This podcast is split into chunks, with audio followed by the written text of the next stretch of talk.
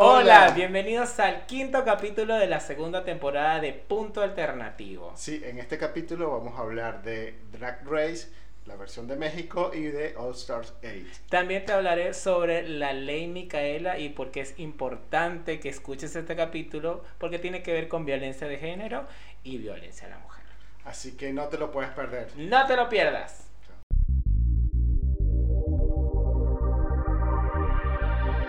Hola, Yo soy David, y yo soy Marco. y esto es Punto Alternativo, un podcast donde te salvamos la ignorancia, contamos chismes y te damos información objetiva. de manera resumida, práctica y muy divertida. ¿Por dónde nos pueden seguir? En nuestro canal de YouTube que se llama Punto Alternativo. También nos pueden seguir por Spotify y todas las plataformas auditivas. Y en eh, TikTok estamos como arroba punto alternativo. También puedes seguirnos por nuestras redes sociales. En Instagram estoy como Link Casares y en TikTok estoy como The Stranger League. Lo vas a ver por acá. Y yo estoy como arroba soy Marco Petit en Instagram, TikTok y Twitter. Bienvenidos al quinto capítulo de esta segunda temporada. Segunda temporada, quinto Segunda capítulo. temporada, sí. ¡Qué nervios! Bueno, eh, como siempre llevando nuestra hermosa vibra a ustedes Claro. y nuestro carisma y Nerve and Talent. Sí, porque bueno, ya, ya después hablaremos un poquito más de, Este- de dónde es esta frase que acabamos de mencionar. si usted se siente familiarizado con ella o no. Y si no, lo- se va a sentir familiarizado. Bien, hablemos un poco sobre las opiniones del capítulo anterior. Viste que el capítulo anterior hablamos sobre el alquiler en Buenos Aires. Sí. Boludo. Hubo montones de buenas... eh, Buena recepción, buena sí, sí, Gente que no sabía que está ahora en un proceso de alquilar acá en Argentina y me dice, boludo, ah, tu consejo me ayudó bastante como a hacer el... Viste que yo dije que hacía un checklist. Hacer una lista y todo. un checklist. Bueno, la gente fue, hizo su checklist y le pareció espectacular. A mí me sorprendió porque, este, viste esta fiesta que fuimos, eh, había gente que se me acercaba y me decía, ay, te conozco, yo veo tu, tu podcast y estuvo chévere y me encantó. Y la verdad es que no. Lo voy a poner en contexto. Tuvimos un cumpleaños sí. de, de Víctor, el, Ah, claro, el, sí. el invitado de hace dos capítulos. Hace dos capítulos, sí. Y bueno, dentro de todos los invitados de, de los amigos de Víctor y amigos en común, bueno, sí. llevé a Marcos para que los conociera más. Y bueno, todo el mundo encantado con Marcos. Encantado que viene el podcast, quiero hablar contigo. Yo le decía, síguenos, síguenos. síguenos, síguenos. Y ya saben ustedes, síganos. Síganos, por este, favor. Si nos estás escuchando por en Spotify, este, tienes que em, calificarnos. Si estás en YouTube, este, síguenos y activa las notificaciones para que cada vez que tengamos un capítulo nuevo te llegue la campanita.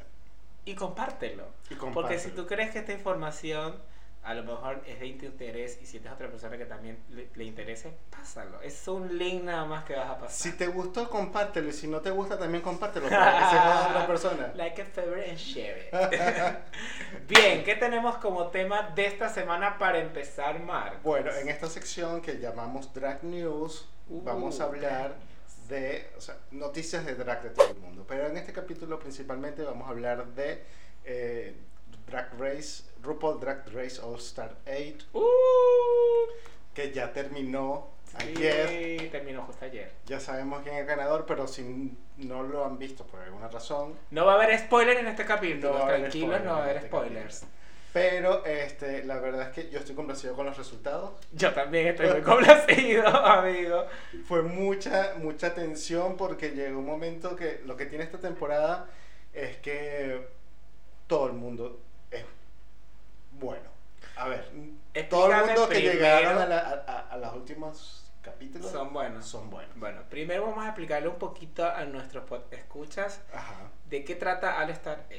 Claro, es como, es como explicarle al Marco del año pasado que, qué es esto. Ok, bueno. Me costó. Nos costó a todos, Nos de costó todo. Eh, bueno, en esta serie, este reality show, RuPaul Drag Race, eh, consiste siempre en 12, 10 queens, por cada temporada varía el número, eh, y donde cada semana van presentando un challenge, eh, Un que- reto. un reto, eh, que tiene que ver básicamente con performance, puede ser lip syncs, pueden ser cantos, pueden ser baile, Puede ser... confección de... entonces esto todo es un show. claro. O sea, son tipos de show. Show Exacto. business que están ahora, imaginen, en las teles en trending. Entonces, ellas hacen ese tipo de performance. Sí, es como, bueno, la cultura drag es básicamente entretenimiento en bares y pubs. Eh, entonces, lo que busca el show es probar cuál es el talento que tiene cada uno de, de los drag los distintos estilos de drag. Bien. Sí. Entonces, en los que no ganan, porque realmente, o sea, siempre gana una persona por, por temporada, pero hay otras personas que son como que memorables y hacen otra temporada aparte con las personas que no ganaron. Entonces, e- esa se llama All Stars. All Star. El El All Star, para que entiendan un poco también de lo que acabas de decir, es eso. Participantes anteriores que se dieron a conocer y como que resaltaron pero no ganaron. Exacto. Y RuPaul, que es la dueña de todo esto, viene y las vuelve a llamar para que compitan. Sí. Entonces, en esta temporada, bueno, compitieron varias. Eh, ¿Conocías a muchas? sí. Me sorprende. no, esta temporada conocí a Alexis Michelle, que no me gustó en su temporada, la verdad. No y sé. esta tampoco. no, mentira. Se pudo remi- No, pero. No sé, si a usted le gusta Alexis Michelle, vote por ella. Vote por ella. No, ya no vote porque se termina. no, pero bueno. Este, que, eh, que mm, Conocí a Mónica Beverly Hills. Mónica Beverly Hills es muy vieja. Y bueno, todas las conozco, estuvieron más o menos para contarle a la gente. Y Sí. si usted es asido a RuPaul, eh, si yo te digo un nombre, lo debes entender. ¿Quién recuerda de esta temporada? Mira, de, yo recuerdo, eh, me vi la temporada donde estaba eh, Mónica Beverly Hills, donde estaba Darian Lake, donde estaba Nasha López, eh, Kasha Davis. Kasha Davis también, sí, eh, y Alexis Michelle. Esas son las que me he visto. Bueno, esta temporada también estuvo Jimbo, que es de, de UK versus The World y de Canadá. y de Canadá, Race. sí. Estuvo Candy Muse, que estuvo de finalista en, en la temporada 13. 13. Jessica Wilde de la temporada 2. Entonces, Alexis Michelle de la temporada 9. Larla Ri de la temporada 13 también. 13 también con Candy Views. ujú. Kahana Motriz de la temporada 11. James Manfield de la temporada 9. Heidi en Closet de la temporada 12. Darian Lake de la temporada 6. Y todas esas. En total, ¿cuántas? Uy, no sé. 11, 12. 11, 12 por 11. ahí. Este. El ¿Qué, qué capítulo. tal estuvo? Mira, yo no le tenía fe porque, te voy a ser sincero, la mayoría del cast no me daba así mucha confianza, en el sentido de que no me gustaron en, en su temporada y dije, "Mm, no me va a gustar. Puede decir que puede ser. Yo, yo cuando lo vi dije: Este es el malestar de todo lo que quedaba de drag. que estaba por ahí que no habían El metido. repele. Vamos a meterlas aquí. Hubo muchas latinas. Sí. De las 11, creo que 5 son 6 son latinas. Mira, yo creo que Mónica, Jessica Wilde, em, Candy. Candy. em, Kahana es latina. Sí, ok. Sí, cuatro me parece porque... Ah, y, y Neisha. Ah, Neisha López, sí, Cinco. cinco. O sea, estamos hablando que sí, casi la mitad de- del cast. Pero la verdad que sí, me sorprendió este porque llegó un momento en que sentías que todo podía pasar. Como que se podía voltear la, la pelota y la verdad es que sí, estuvo muy interesante. Esta temporada agregaron algo que se llama los Fame Games, que era de la... Queen of the Fan o sea, que- Games. Cuenta, ¿quieres contar qué era? Lo Queen de los Fan Games fue, viste que RuPaul siempre hace como un twist o un giro en la competencia y el giro de esta eh, de este de esta All Star 8 fue eh, crear una competencia con las reinas que se iban yendo por semana. Claro. Estas iban a seguir compitiendo eh, usando su traje que te El traje tocaba que esa tenía. semana Sí. y al final hacían un show de, varia, de vari- variety, show variado. Sí. Y de- depende de eso, la gente en las redes iba a votar por su favorita y esa era la ganadora. O sea, también iba a ganar dinero. No, iba a ganar todo el dinero como, como la ganadora. Eran Sí. 50 mil dólares, nada más y nada menos que 50 mil dólares. Y la otra se ganó 200 Y la otra, Claro. 200. ¿Tú votaste? Sí. y- Sí. y Pero no. Pero no ganó quién votaste. No. Ah. Eh, yo no voté, pero de haber votado, hubiera votado por quien ganó. Ah. Este, Y sí, está muy pero me parece que está bien porque cuando ellos comienzan una temporada, ellos ya saben cuáles son los, las pasarelas que van a hacer. Entonces como que le avisan para que ellos vayan confeccionando sus trajes o los vayan comprando, los vayan mandando a hacer. Y imagínate, la, la que se va en, la- en el primer capítulo, ¿cuántos capítulos tiene la temporada? 10. Entonces llevó 10 trajes que solamente sacó uno solo. Claro. Entonces los FM Games te permite que ellos vayan mostrando cuáles eran los trajes Claro. que iban a usar. No, me parece perfecto, porque es verdad lo que dice Marco. Ellas, cuando las invitan, te dicen, te invito a la temporada tal, tienes que hacer tantos vestidos, tienes que prepararte en tantos Los retos los- y los tantos lip sync. Entonces ellas ya tienen que ir con toda esta indumentaria. Es dinero hacer vestidos, hacer trajes, este, hacer, tomar clases de canto, tomar clases de baile, Sí.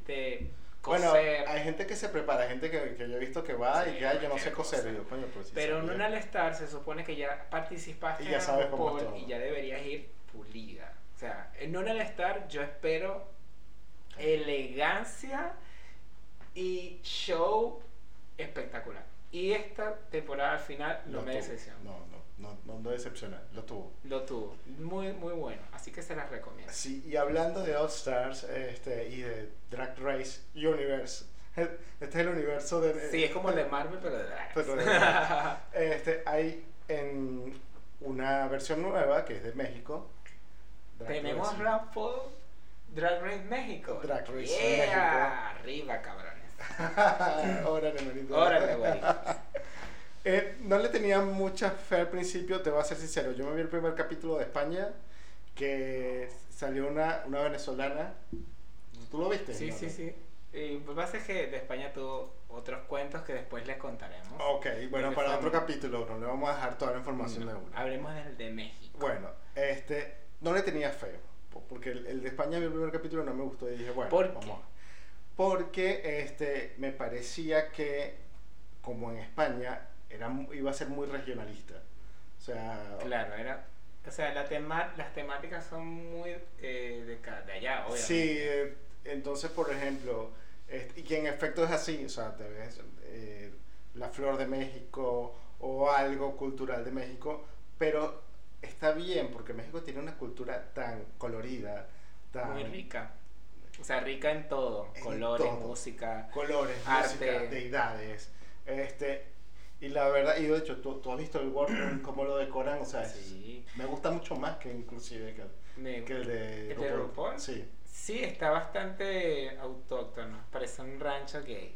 Sí, pero no, me, me encanta la verdad. Este, no le tenía fe, pero también, o sea, lo vi, me gustó. ¿Quiénes son los presentadores de esta temporada? Este, el RuPaul de, El RuPaul de México. de México es Valentina. Valentina.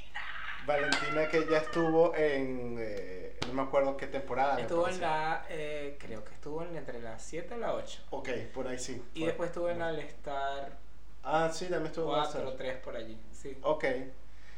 Valentina fue conocida o, por su temporada, pero también como salió de, de su temporada. Sí, fue muy dramático. Fue muy dramático, fue muy cómico también, porque este, para decidir quién se queda, utilizan a las dos peores y hacen un lip sync.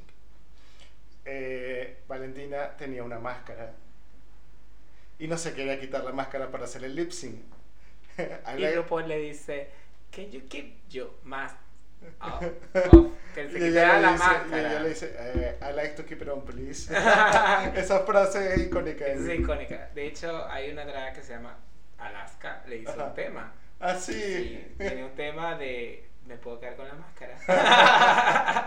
Pero bueno, Valentina, este, la verdad que me parece que está haciendo un muy buen trabajo, a pesar de que se nota que el español no es su, su primer lenguaje. sí, es raro porque a pesar de que es una estampa de México, tiene, eh, se le nota la dicción gringa mexicana. O sea, Claro, y, y- y cuando es- habla en, en inglés se le nota que tiene acento latino.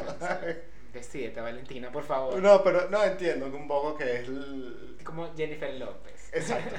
Pero no, tiene mucho vocabulario, habla muy bien, habla un poco pausado, que eso ya se nota que no es tu primer lenguaje, porque uno no habla haciendo pausas así. Pero no, está perfecto. Igual este, ella está acompañada de otro drag, de otra drag, drag. Conocida en México. Sí, que se llama Lolita. Lolita. Lolita Banana. Lolita no, Banana. Lolita Banana. Lolita Banana es una. ya ha participado en, en un programa de drag, pero no en RuPaul. Ok. Y es muy conocida por trayectoria, pues. Igual que Valentina. Valentina salió hasta un video de. de ¿Cómo se llama ella? La, la latina esta que canta con Shawn Mendes. Eh, Camila Camila Cabello. Camila Cabello. Cabello. Camila Cabello. Valentina sale en un video de Camila Cabello. Ah, no sabía. ¿Cuál? Don't go yet. Don't go yet. Don't go Lo voy a buscar, lo voy a don't buscar. go yet.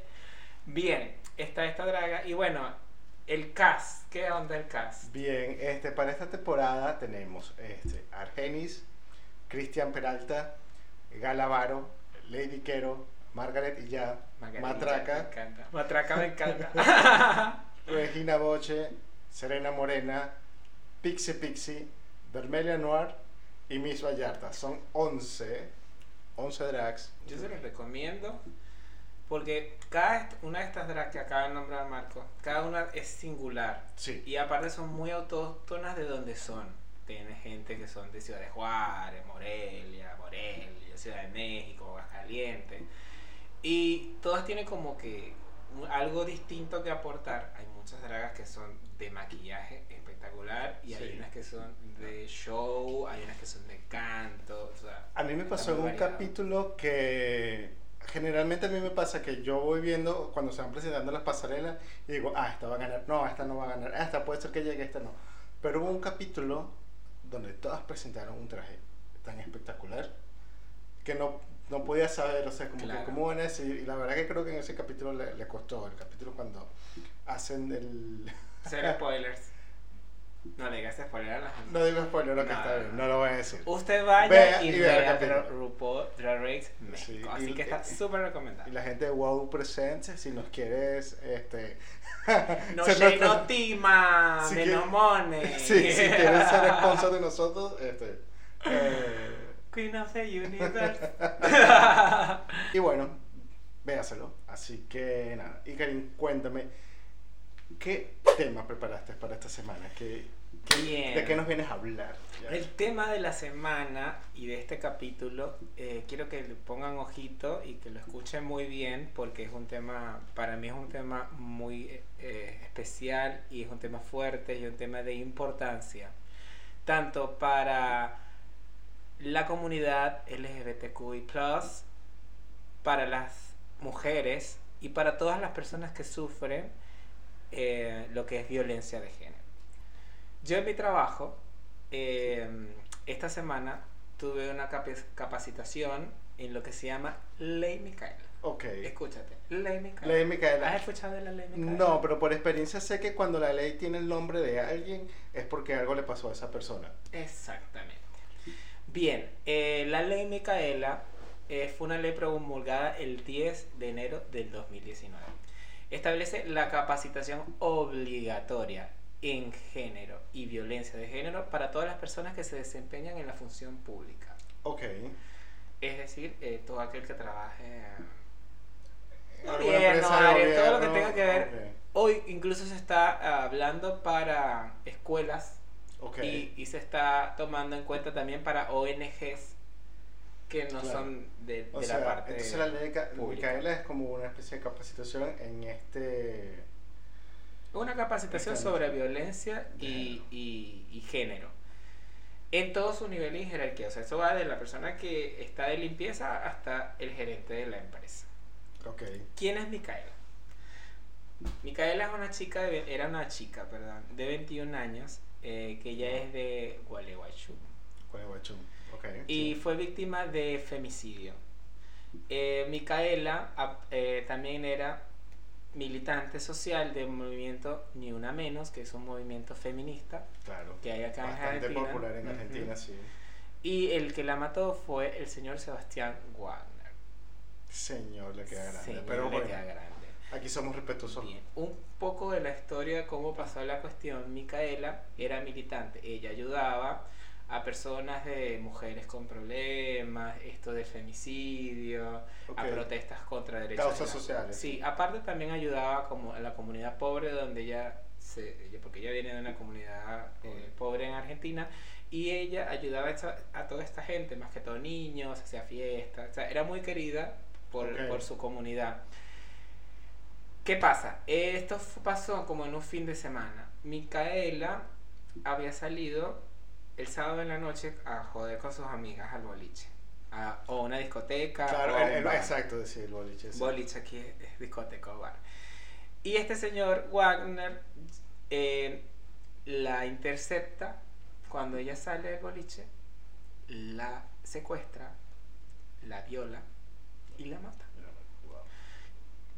¿Por qué le pusieron a Micaela la ley? Porque cuando hubo una denuncia previa a este señor el día anterior, que también intentó hacer lo mismo con otra chica. El padre de la chica fue a la, a la comisaría de, de esa provincia y, y como era fin de semana le dijeron, mira, para tomarte la, la, La denuncia. la denuncia, Sí. tienes que esperar hasta el lunes, Vente que es la lunes. señora que Ay, está. Hacen eso. A mí me ha pasado, me pasó una vez que perdí el DNI y, fue un domingo que lo perdí, pero tú necesitas eh, la, la, la denuncia, por ejemplo, para ir al banco a sacar plata Claro. si no tienes DNI. Y fui un do- sábado o un domingo y me dijeron, no, sabes que tienes que irte el lunes, pero sí, se- te necesito montar la denuncia hoy porque hoy fue donde pasó el hecho. No, pero es que no hay nadie que monte, o sea, no es posible que, que la, El ente que la- que las jefaturas trabajen, no me acuerdo si se llaman jefaturas, sí, son jefaturas. Sí, delegación. Las delegaciones Sí. de policías trabajan en horario de oficina porque el crimen no trabaja eh, en un horario específico. Tienen que estar las 24 horas, por Bueno, lo menos. Esta ley hace que estos funcionarios públicos hagan ese trabajo que deben hacer Eh, y tomen las denuncias. Entonces o sea, El señor fue. denunció. No, no, le le tomaron la denuncia. El tipo siguió libre, obviamente, porque no le van a meter una causa. Y sigue libre. Y ese mismo fin de semana pasó. Al otro día lo mató. Entonces, por eso, esta gente llevó esa consigna y lo puso como ley Micaela para, en honor de que estas cosas no sigan pasando. Aparte, abarca muchas cosas más. Abarca género, que es decir, personas de la comunidad, eh, las transexuales y todo eso, y el respeto que deben tener en las instituciones y en los trabajos. Sí. Entonces te habla mucho de cupos eh, para personas LGBT y trans en las empresas públicas del Estado Ok. y que y también existe un departamento que se llama Departamento de Género donde la persona si tiene un problema ya sea acoso laboral, Ok. Violencia, violencia tanto laboral o en su casa, Ok. eh, o está siendo haciendo víctima de bullying de cualquier persona, esta persona pues puede acercar a este- esta parte de género en la empresa y esta persona vaya- va a recibir una ayuda. Ok. ¿Una ayuda en qué sentido? Primero, psicológica. Ok. Acompañamiento, no, re- no re- revictimizando a la persona, o sea, que la persona contando su problema no se sienta otra vez víctima, porque Claro. eso también es un problema. Sí. Eh, si necesitas hacer una denuncia, ellos te acompañan y te dicen bajo qué ley la vas a hacer. O sea, te dan la asesoría. la asesoría. Si necesitas este, compañía psicológica, ellos también te llevan, tienen un psicólogo. Si necesitas eh, quedarte, hay mucha gente que por miedo a ir a su casa, por- porque Claro. la pueden golpear, si quieres quedar, hay un área donde te puedes quedar y te hacen acompañamiento hasta que la denuncia sea Bien. puesta en escena. Esto es importante porque hay mucha gente que tiene miedo. Claro. O sea, denunciar una violencia de género es un tema. Hay mucha gente que lo calla porque todavía tiene un vínculo afectivo con, la, el, la con el por victimario. miedo o por vergüenza también. Que hace daño. Por vergüenza. por eh, porque cree que no le van a por tener pena o sea porque no la van a tomar en cuenta. Sí pena sería como es acá en Argentina eh, vergüenza exacto. O por el simple hecho de que desconoce que está en una situación de abuso. Exacto. hay gente que se crió de esa forma y piensa que ese abuso está bien. Síndrome de Estocolmo Sí, sí, exacto. Sí, sí, sí, sí, Entonces, la cuestión es que este departamento y esta ley que está eh, establecida ya tiene peso y te puede meter preso si tú haces este tipo de cosas. Ok. Y tú, si denuncias, o sea, tu voz va a ser escuchada. Antes era un proceso muy largo y no había un acompañamiento. La mujer tenía que ir a denunciar si la mujer no tiene pena y va a una comisaría llena de hombres, claro. no lo va a hacer. Okay. Si la persona de género está siendo violentada por un hombre y va a una comisaría y todos son hombres, no lo va a hacer. Claro. O sea, es no es que las personas que tengan ahí tienen que ser mujer, no. Tienen que tener un tipo de trato, un tipo de toque. ¿Y, y, cómo saben, o, o, cuál es el, o no sé si esto lo, viste en tu capacitación, pero cuál sería el, el camino. O sea, tú haces la denuncia y ya meten preso a la otra persona. no, obviamente eso ah. lleva una serie de averiguaciones para ver si es verdad que lo está haciendo y una vez que se confirma, le caen a la persona, mira, tienes una claro, pero, a detener por esto o te hacen una orden de caución de, de que te alejes. Ok, o me, me, imagino que lo, la, la idea primordial porque es como que prestarle la atención inmediata a la víctima, ¿verdad? Mira, la idea general de la ley es concientizar a todas las personas de que existe esto y de que hay un órgano que las defiende.